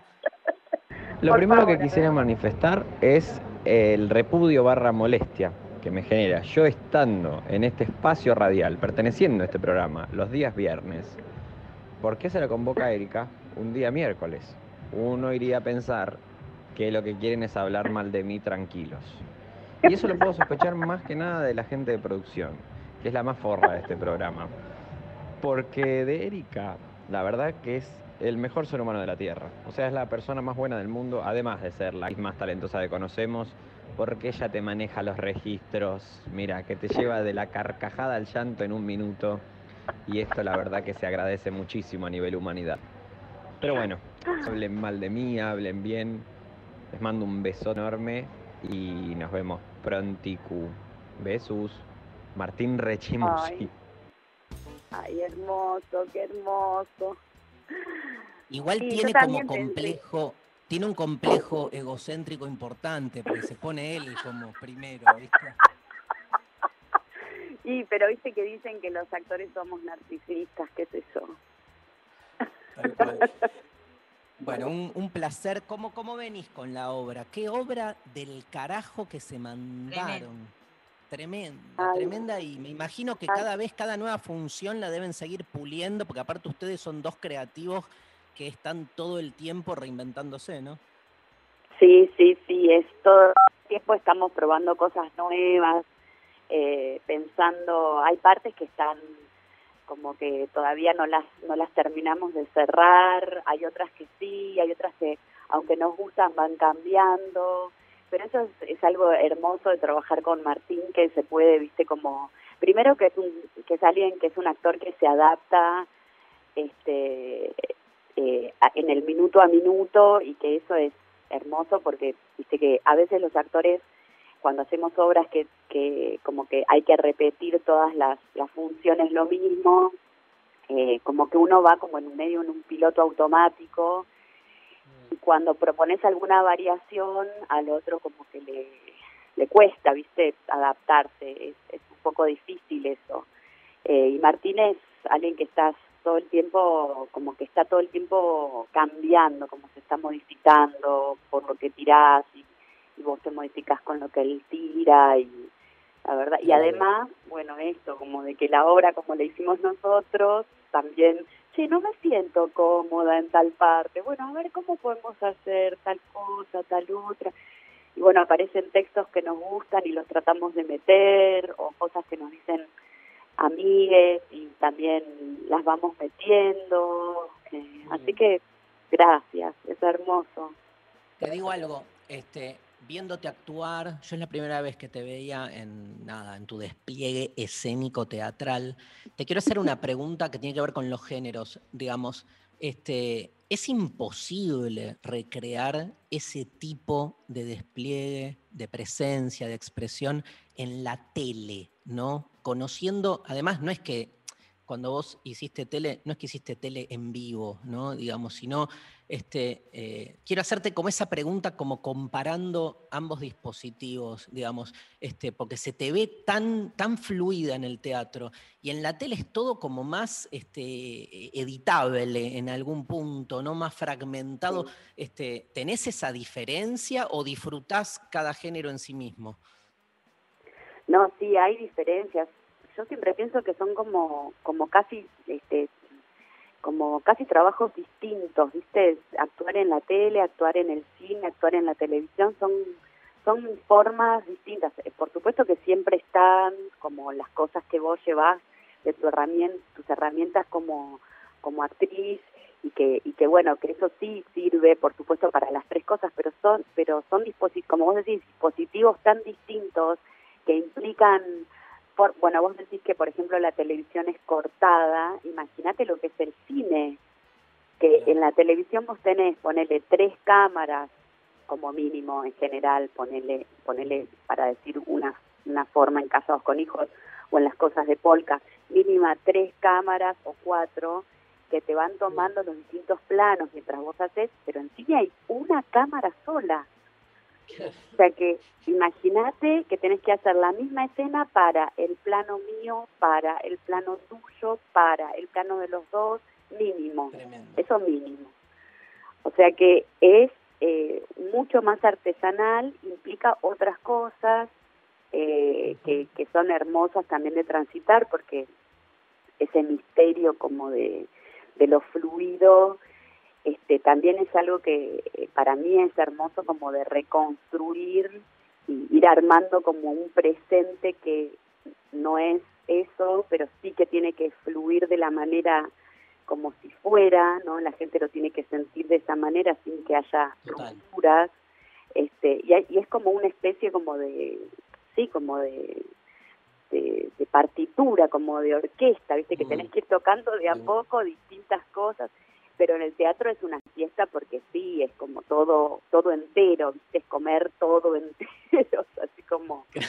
eh, Ayer, sabés que ayer em- empecé un curso justo también en el CONEX, eh, cuyo tema es la verdad, y salía mucho la cuestión teatral y como la afirmación o la pregunta si el actor miente o cuando actúa promueve otro tipo de verdad, ¿no? Me parece porque hay, hay también una representación imaginaria de que, ah, bueno, actuar es como mentir. Y en realidad, digamos, no es que mentís, si mentís se nota, te nota en la vida cotidiana si mentís.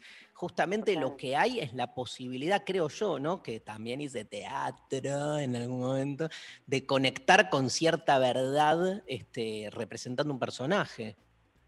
Sí, totalmente. No, decimos siempre con Martín que somos pésimos a que mintiendo.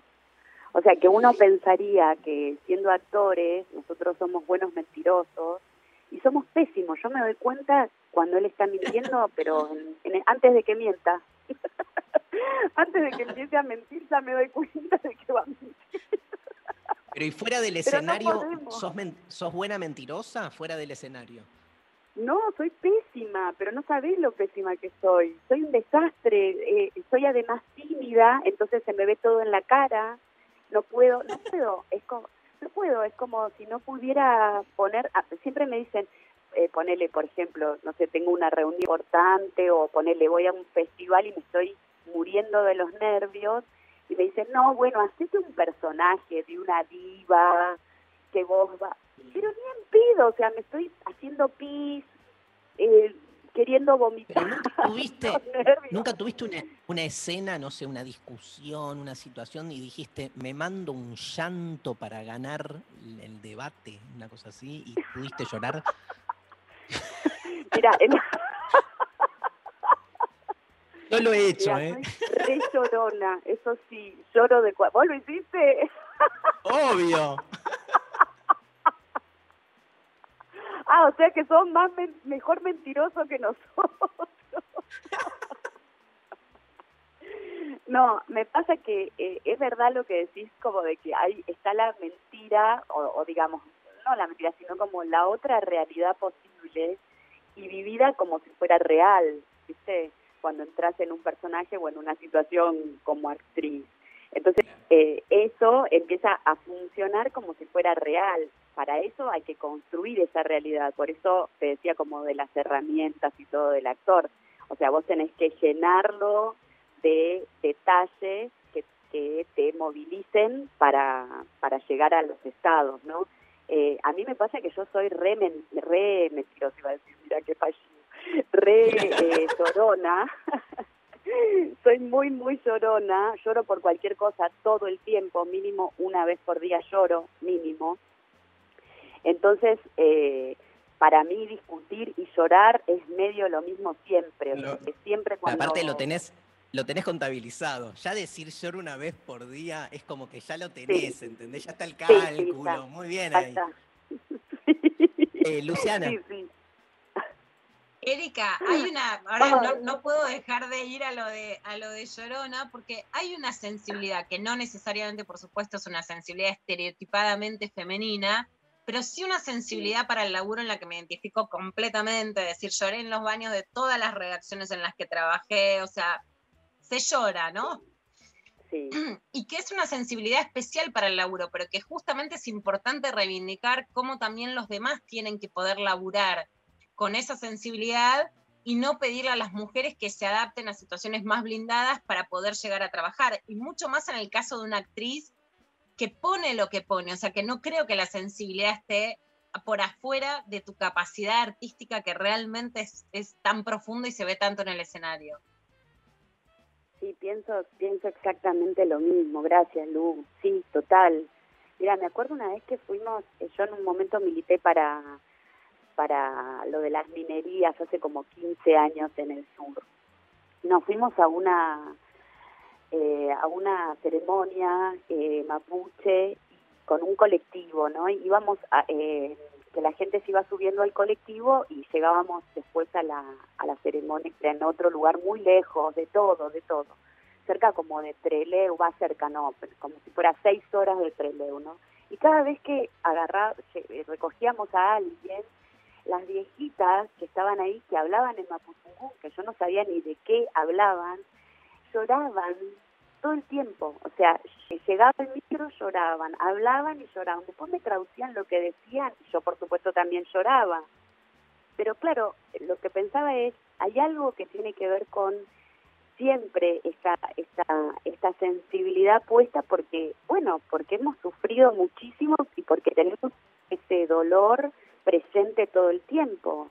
Eh, no es, no es eh, fácil olvidar, no es fácil eh, ser una persona blindada si además estás en contacto, imagínate además, bueno, en contacto con, no con hermanas, con, con, con, con, con, digamos, con, con las mujeres en general y con todas las, las, la- las opresiones, eso te, te, te, duele, obviamente. Yo igual creo que eh, el acto de llorar o no llorar, yo sé que hay gente que no puede llorar y que le cuesta un montón, incluso hay gente que se pone música para llorar o que ve alguna parte de la película para llorar, ¿viste?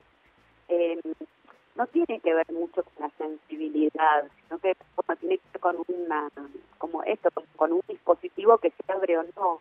Eh, a mí me hace bien llorar, yo siento que que me carga, ¿viste? Y siento mucho que las personas que no lloran también les eh, necesitan llorar, por eso, por eso también es teatro.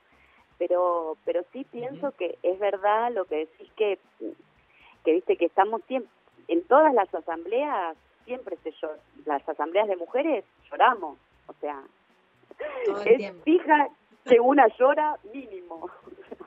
Y Así fíjate, que y fíjate casi como paradójicamente, yendo también a, a tu trabajo y tu vocación en, en la comedia en especial, como cuando te reís exacerbadamente, terminás llorando. Como que también hay una relación, total. ¿no? Este, que disuelve esa antinomia, esa falsa grieta entre reír y llorar. Incluso a veces estás cagada de miedo y te reís de miedo. O sea, Este, hay como una asociación entre la risa y la falsa felicidad y el llanto y el miedo o el dolor que me parece que está bueno como desarmar un poco.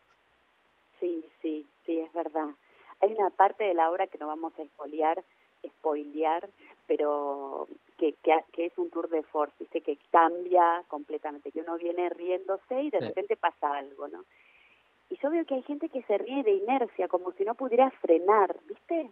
Sí, sí, sí. eso, como que hay gente que se sigue riendo como que no no sabe, no sabe, y después empiezan como esas risas nerviosas eh, que, que a veces son burlonas para, para lo que es, pero a mí me a mí me parece que son esos momentos que son puertas eh, de interdimensionales, ¿viste? Como que se abre algo como como siempre me parece que la risa es un lugar de como de como si te dijera en donde uno puede meter una pregunta. Siempre pienso eso como el, el momento de la risa, el momento en donde la gente se relaja y se ríe, es el momento en donde uno como, como actores, ¿no?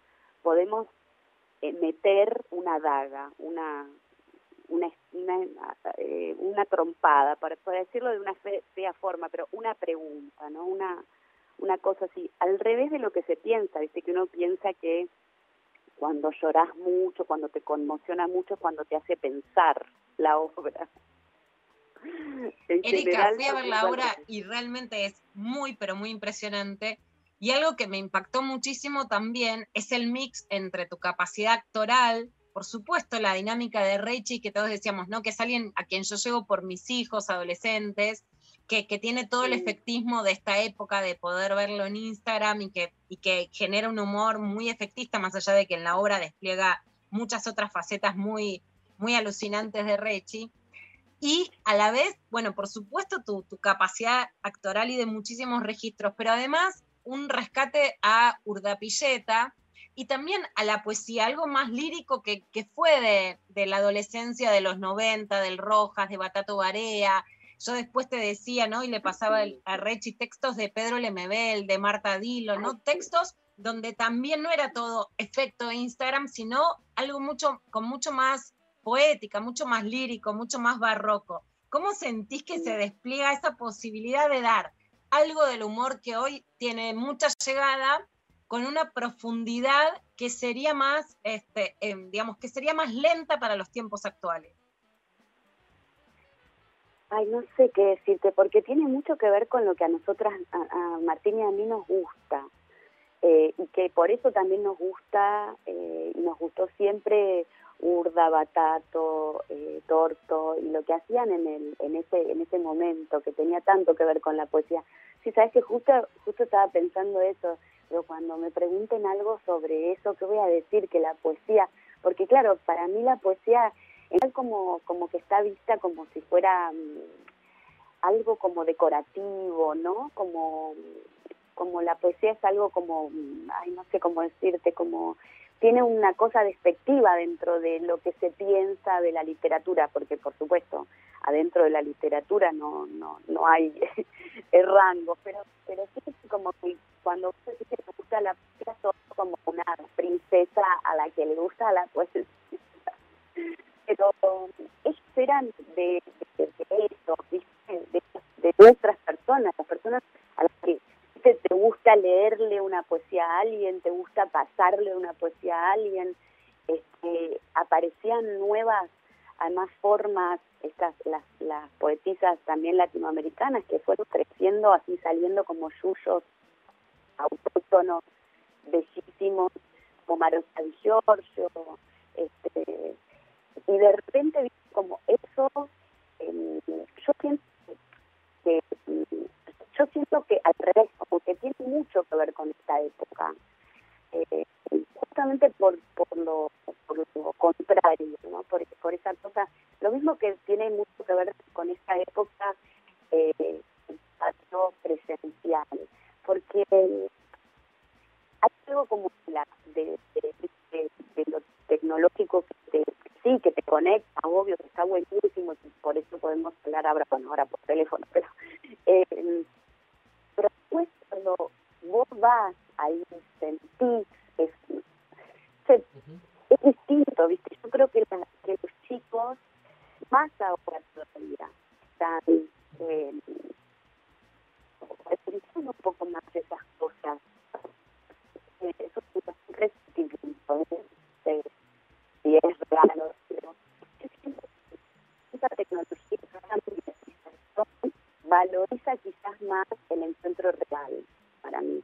Sobre todo, eh, imagínate ahora que el encuentro real es tan difícil por, por, por, eh, por la pandemia y todo, ¿no? Pero eh, para mí eso es, es algo que, que, se, que al contrario, como que se, se hace como más importante más... eh, y por, por otro lado, quizás hasta más solemne, quizás para, en el sentido poético, quiero decir, ¿no? Como Claro, la solemne, la so- claro, lo solemne que tiene la poesía, eso que te decía recién, viste, de, pero pero siento, ellos eran muy así, viste, Urda te llamaba y te, que- te quedabas cuatro horas hablando y, y el chabón te leía toda una cosa que estaba escribiendo y yo pensaba, no puedo creer lo que me está escribiendo, de que lo que me está leyendo, no puedo creer que haya escrito esto en esta noche y me llame y me esté, viste, y bueno, esos tiempos también, viste, de leerte algo, de que sea largo lo que te está leyendo, que también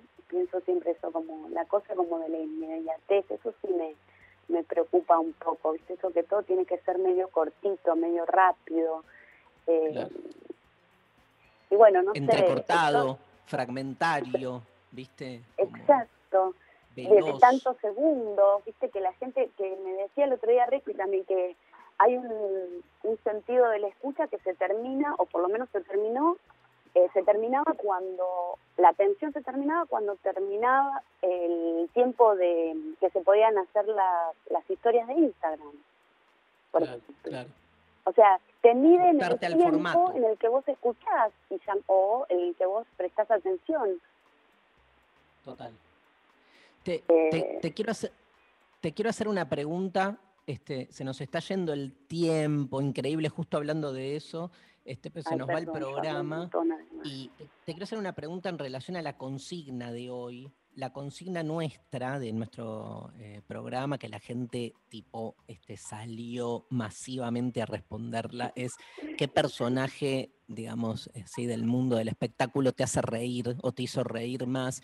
Y veíamos a lo largo de las respuestas este famoso problema de los cambios del humor con el paso del tiempo. Yo contaba que cuando era chico a mí me, este, me, me- me encajaban este, de frente al televisor a ver los programas de Sofovich y me acuerdo toda mi familia cagándose de risa y hoy veo Operación Jaja y me pego un tiro en los huevos, ¿viste? Es como tremendo y aparte, pero no, no dejo de recordarme a mí mismo alineado en ese momento y también es cierto que hay, hay algún tipo de humor así más bizarro que todavía me, me, me convoca evidentemente porque estoy seteado de esa manera. La pregunta para ser concreto es, vos calculo que tenés postura acerca de cuestiones, este, y de hecho, bueno, lo has manifestado públicamente, cómo determinados temas hacían reír en una época y en otra no. Sí, eh, mm, yo siempre pienso que el tema está en el punto de vista, me parece a mí, ¿no? El punto de vista, digo, con respecto como al, al director, porque si no, no se podría hacer ninguna obra de, de digamos, desde, desde, que, desde que empezó el teatro esta parte, o sea, hay cosas que decís, ¿qué es esto? ¡Qué horrible! Eh, pero, pero siempre está el punto de vista, el punto de vista de quien lo dirige y quien lo actúa. Si, si eso está para ese lado que digamos, ponele, pongámosle Sofovich para ponerle un nombre, eh, sí no me interesa y me parece que ya pasó. Pero por ahí si ese mismo texto está, no sé, ponele dicho o dirigido, por ejemplo, digo, por Martín, por ejemplo, ahí ya cambia. Ahí ya me está dando otra visión de las cosas, que me parece que... Lo reveo de Don Mateo, lo reveo de Don ¿Lo, Mateo. ¿lo ves de Don Mateo? Y vos, Me y vos haciendo de, de Rolo Puente. Erika. Ay, de, de Rolo Puente fascinada, por favor. Qué divino, sí, sí. está no, buenísimo lo que No, decís, pienso que... No, a mí me pasaba eso mucho también, viste, con, con lo de casados con hijos, por ejemplo, como pensar, bueno, primero el compromiso que uno tiene eh, para con algo tan popular, viste, Eh, que no es lo mismo que para que decir cosas o que escribir cosas o que actuar para una cierta cantidad de gente que sabes que le gusta el teatro, que sabes que no sé qué, viste, como y de repente hay otra gente que ve televisión y que es mucho más popu y que es mucho más el compromiso para mí, ¿viste? Eh, de qué es lo que se está comunicando, lo que se está filtrando, lo que se está diciendo en, en, el, en lo que pasaba en Casados con Hijos, cuando nosotros la hicimos, el director de Casados con Hijos, que es Claudio Ferrari, eh, es un tipo que sabe de lo que está hablando. Él está hablando de una familia disfuncional, está haciendo mierda a la familia como estereotipo, o sea, más allá de que por ahí hasta eso ya queda viejo ahora, porque quizás ahora él mismo haría otra cosa, porque el contexto cambió, pero eh, sí había una crítica de alguien que estaba pensando sobre estos temas. Incluso el, el Casados con Hijos, eh, el original, es un, no sé si la, la vieron, pero es masica, es tremenda. Eh, pero claro, cuando cuando eso se hace, no sé, de otra manera, ¿viste? O, o, se- o se- lo que se quiere decir es, es todo lo contrario, eh, o, es esto, es que culo la mina, o, o no sé, lo que lo que veíamos cuando éramos chicos, sí, yo también, ¿viste? Eso ya es otra cosa, para mí es, es, es una responsabilidad. Eh, cuanto más, por eso cuando, cuando hacía televisión, eh, y yo estaba en un momento en el que no había el contexto como ahora, eh, yo sabía que estaba metiéndome en la boca del lobo y tratando de meter, tipo, otra vez vuelvo a decirlo mismo, pero una bomba eh, con un caballo de Troya, ¿entendés? Yo sabía que estaba yendo a un lugar en el que no me no iban a pensar lo mismo que yo. Y después me encontraba con sorpresas, como en este caso Claudio Ferrari, este, eh, y, o u otros compañeros que, que bueno, que, Erika. que me encontré. Es importante, es importante hablando de este tema, que además lo sustancial es que cuando vos propones cambios en la obra que te habían propuesto hacer el año pasado, eh, no solamente eso se corta, sino que se arma algo de lo que hemos hablado y hablado públicamente, de un ensañamiento mediático que puedas hacer críticas, asimilando que una actriz no podía dar objeciones y que además renovar el humor era matar el humor. Creo que si hay algo que queda demostrado sobre el escenario del Conex en este caso y del Quality que van a ir a Córdoba, es que hay otro humor que justamente va mucho más al futuro que al pasado, ¿no? Y es importante revalorizar ese rol activo y creativo del humor. Sí, y de los actores, a mí me sorprendió muchísimo que no salieran, eh, digamos, no sé, colectivos de actrices o de actores a decir algo sobre cuando estaban bastardeando tanto nuestra profesión. Un actor no es alguien que es, no es un títere, un actor no es un, un, una- un en- en- envase vacío, una cosa que no importa lo que piensa, lo que dice, no importa. Bueno, así, así no fue hasta ahora, ¿no? Porque eh, es interesante también revisar las formas en las que nosotros tenemos un montón de violencias en nuestro trabajo que no, bueno, que voces mucho también, pero que se, se producen de mil maneras, porque hay muchos lugares de mucho poder eh, y de, de maneras muy, este, viste, como de, de- eh, muy muy chiquito el límite hasta dónde llegar, cómo llegar, ¿viste? se trabaja con las con la con las emociones, con el cuerpo, eh, es es un, un espacio de- que hay que pensarlo de nuevo mucho, pero a mí me parecía muy raro, viste que dijera no bueno, pero si sos actriz eh, te dan un papel y vos lo tenés que hacer, digo pero y, y lo que pienso y lo que quiero comunicar además es muy raro porque también somos nosotros los que tenemos la relación con el público. El director también es interesante de, de, de pensar, eh, y los productores, por supuesto, todos, ¿no? Pero digo, la persona que se comunica emocionalmente con el espectador es el actor. O sea, eh, no somos un envase vacío, no somos unos títeres, que además también, perdón que digo títeres, pero hay un montón de veces que veo títeres y que tienen alma y corazón y vida porque están, eh, eh, claro, están con, con otra persona que los está manejando, que tiene sus pensamientos, que tiene su bajada, su, su necesidad de comunicación en el mundo, pero si no es, viste, como, y yo te digo, no es que yo pienso que esto tiene que ser así siempre, no es que yo siempre voy a ser porque me decían, viste, pero sabes que María Elena es feminista, ¿qué es lo que te jode? no es eso, a mí no me jode María Elena, no sé qué es eso, o sea, tendría que pensar que sería María Elena ahora, no sé, por ahí no, no está tan sola, qué sé yo, en ese momento estábamos bastante más solas, ahora es, es una cosa hermosa lo que pasó, viste, del primer ni una menos a esta parte es como, o sea, es muy emocionante saber que no estamos tan solas, dice que somos un montón. Eh, entonces digo, bueno, no sé lo que le, lo que le pasa a Melina, pero yo hablaba de otra cosa, de, de- de a dónde poner el, el punto de vista, de qué es, de qué es lo que se, lo que pasa cuando terminas un chiste en un lugar. Este, Sí, el, el- sobre todo, eh, Erika, el actor y la actriz como cosustanciales al acto creativo y no como de vos este, marionetas técnicas despojadas de este, subjetividad, porque en definitiva es eso a donde te arrojan, ¿no? Claro, Tipo, repetí, exacto. hacé, Sí, sí, Sí. sí, sí, sí. este, Sí, viste, muy raro, muy bastardeado, viste, muy como que, como que no, no, no hay, y la verdad es que eh, a mí un montón de veces dicen, qué suerte que vos podés elegir. Bueno, perdón, esta, esta vez no pude elegir, yo quise hacerlo y me echaron. Eh, un montón de veces que, que me llegan cosas que por ahí no están, no son afines a lo que quiero decir en este momento, por suerte ahora, y a veces, puedo decir que no. Pero antes, eh, de- desde hace un tiempo a esta parte, yo la tuve a Miranda y no tenía laburo y, y- y tuve que hacer una obra de teatro en donde no me vino a ver absolutamente nadie, pero nadie. Una vez me tuve, tuve que bajarla porque no vino nadie. Entonces, digo... Miranda, eh, Miranda sí, me imagino. No, Miranda tampoco. Pobrecita. Llegó, lle- llegaron muchos mensajes, te queremos leer uno que llegó, María.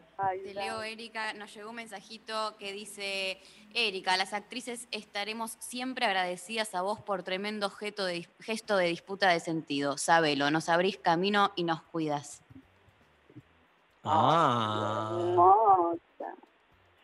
Yo también quiero decir llorar. que así como el gesto de denunciar eh, violencia de Erika y después de querer disputar el guion y la quisieron aleccionar, verla ahora en el escenario del Conex brillando y saliendo absolutamente por arriba, es una estrella que nos ilumina a muchas de cómo se sale. Se sale con laburo y apoyando a las que tienen una cabeza y un cuerpo que expresa una potencia mucho más fuerte que lo que nos quieren achatar. Estamos creando Gracias. un grupo de autoayuda acá, eh, Ah. así que si, si querés te llamamos todas las semanas. Por favor. No, para, quería decir esto también, que es importante, que es verdad que yo ahora parezco como así, re fuerte, ¿viste? O que, o que en esos momentos en donde pude decir lo que me pasaba, como que yo parecí re fuerte, ¿viste? Pero la verdad es que no, eh, me pasaron un montón de cosas, o sea, me, me, me enfermé, eh, me pasaron miles de cosas, o sea, no, las mujeres no, no, no somos, o sea, no todas, ojalá que todas, pero no todas somos súper poderosas como quizás se me ve a mí, quizás que yo me muestro, ¿viste? O, o- o mando una foto o, o se me ve en el escenario. No, o sea, yo eh, sé que esto, además lo digo también para pensar en las mujeres a las que les, nos cuesta todo, ¿viste? Decir, eh, me siento re sola, ¿viste? Eh, me, me alegra muchísimo y me emociona cuando me dicen, che, esto, ese mensaje. No es que, ¿viste? Uno está y decís, soy la mina super poderosa, la super power woman. no, o sea, estoy realmente em, quebrada, con miedo, con un montón de cosas. Igual sigo porque no lo hago por mí solamente, lo hago porque sé que eso, eh, que cuando denuncie una violencia, este tipo ya va a pensar la próxima vez que lo haga con otra, con otra más. Eh, sé que las minas vamos a estar más atentas a, que- a lo que nos pasa en, en nuestro en nuestro trabajo. Y cuando hablo también de, la profesión lo mismo viste Eh, está bueno que, nos vayamos como pe- pensando entre nosotras qué es lo que estamos comunicando si estamos de acuerdo o no. También saber que viste que podemos contar con nosotras. También el otro día me contaba una actriz no una escena de sexo, sé yo, yo tenía ganas de decirle, decirle que voy yo, y pensaba, imagínate, vine con una amiga, y caigo yo, viste, van a pensar que voy a poner una voz. Pero bueno, este digo, saber que nos tenemos, que nos podemos consultar, que, que no somos, viste, que yo te agradezco y que me encanta que me veas así, pero realmente, o sea, eh, son momentos re duros y es re difícil y uno tiene miedo de quedar sin trabajo, de, de, de, de todo, ¿viste? Y, y- y también se hace en el cuerpo, ¿viste? Todo esto. Eh, Erika, gracias, ¿eh? Gracias No, por atendernos. Gracias a ustedes, perdón que hablo tanto. Para eso te llamamos, para eso te llamamos. Gracias, Bueno, este, un gran abrazo a Erika Rivas. Invitamos a todos a, a- a- a funciones que igual están agotadísimas, pero siguen saliendo funciones en el Conex de qué pasa hoy acá. Y también están haciendo una función en el Quality de Córdoba y creo que en Rosario también. Este, así Eh, que en nada, Rosario busquen. todavía no tenemos, eh, porque con todo esto no sabemos bien, pero en Córdoba ¿Qué va a sí, pasar? el 16. eh, eso seguro. Y bueno, y después están las funciones acá en el CONEX, que hay un montón. Quiero decir además que el CONEX es súper estricto con los protocolos, está Mm, todo milimétrica. Bueno, vos lo conocés, ustedes lo conocen, pero Sí, sí. como hay que decirlo porque quizás en estos momentos de tanta paranoia también y tanta, bueno, paranoia no, pero bueno, tanta necesidad también de cuidarse, eh, todo lo que lo que se tiene que hacer se hace ahí y, y bueno, nada, los esperamos para reír un poco. De una. Por ahí vamos de nuevo nosotros, así nos reímos de nuevo. Ay, por favor, dale. Un beso. Pasó Un beso grande. Erika Gracias. Rivas en lo intempestivo y se nos está yendo el programa, Sí, ¿no, ya. María? ¿Hay, ¿Hay ganadores? Hay ganadores. A ver, ¿quién? Ay, bueno. Eh, ganador, ganadora, ganadores eh, de las entradas eh, van para. eh, acá les leo el mensajito que mandó a través de WhatsApp. Eh, Hola chiques, con mi pareja coincidimos en esta respuesta.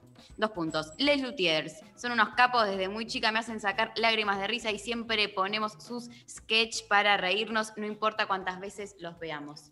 Amo la palabra sketch. Sketch. ¿Y quién, Sketches. quién ganó? Eh, no tengo el nombre, pero. Anónimo. Meli, ahí está. Meli. Gracias, Sofi. Pero eran dos. Ah, un son las par dos de para...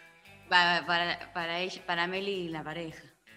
No, que vaya sola. Meli, que vaya sola y- y, y- se encuentre una nueva pareja. No, está bien. Era un, un par. Un combo. Tiene razón. Dijo bien un par, Un par. Sofi. Tienes razón. Aparte, recordemos que está bueno. Es por las burbujas, es por las burbujas. Claro, por las burbujas, ir con, con tu burbuja personal. Em, Buenísimo. Bueno, nos vamos. nos vamos. Este, chau, Sofi Cornell, Lali Rombolá, desde el estudio, haciendo ahí el aguante, Lali. Pablo González con una cara de ¿qué meto en la parrilla? ¿no? Porque lo estamos viendo como este, al lado de una parrilla.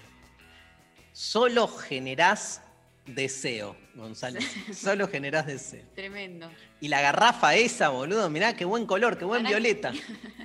Y es musculosa. Y en musculosa, aparte. Chau, Lula, mañana. Nos vemos mañana. María Stanriver. Hasta Adiós. mañana. Nos vamos escuchando a Aerosmith, dedicado a Pablo González. Living on the Edge, ¿sí? del disco Get a Gripo de 1993, compuesta por Steven Tyler, Joe Perry y Mark Hudson. Es uno de los intentos más exitosos de Aerosmith para abordar problemas sociales. Refleja el lamentable estado del mundo. La canción, ah, canción arranca diciendo: Hay algo mal en el mundo de hoy. Justo, mira, la religión, eh, y dice la canción, estamos viendo las cosas de una manera diferente y Dios sabe que no es la de Él. Míralo a Dios. Em, el racismo, si puedes juzgar a un hombre sabio por el, el color de su piel, entre otras cosas. Sin embargo, la letra de la canción también sugiere que todavía vale la pena vivir en el mundo. Por ejemplo, dice, podríamos decirles que no o podríamos dejarlo ir, pero preferiría estar de última. De acuerdo con la autobiografía de la banda, Walk This Way. La canción fue inspirada por los disturbios de 1992 en Los Ángeles, conocidos como la revuelta de Rodney King, una de las más famosas, cuando un jurado compuesto casi completamente por blancos absolvió a los cuatro agentes de policía que aparecían en grabaciones tomadas por el videoaficionado, mientras por un videoaficionado, mientras propinaban una paliza al taxista negro Rodney King hasta matarlo. Steven Tyler también menciona en el libro que la canción presenta el sonido de un bombo que robó de su escuela secundaria. Le mando un gran abrazo al Chino Cuenca y a Nazarena que estuvieron operando hoy en el programa y nos vamos hasta mañana con Aerosmith Living on the Edge. Chau, chau.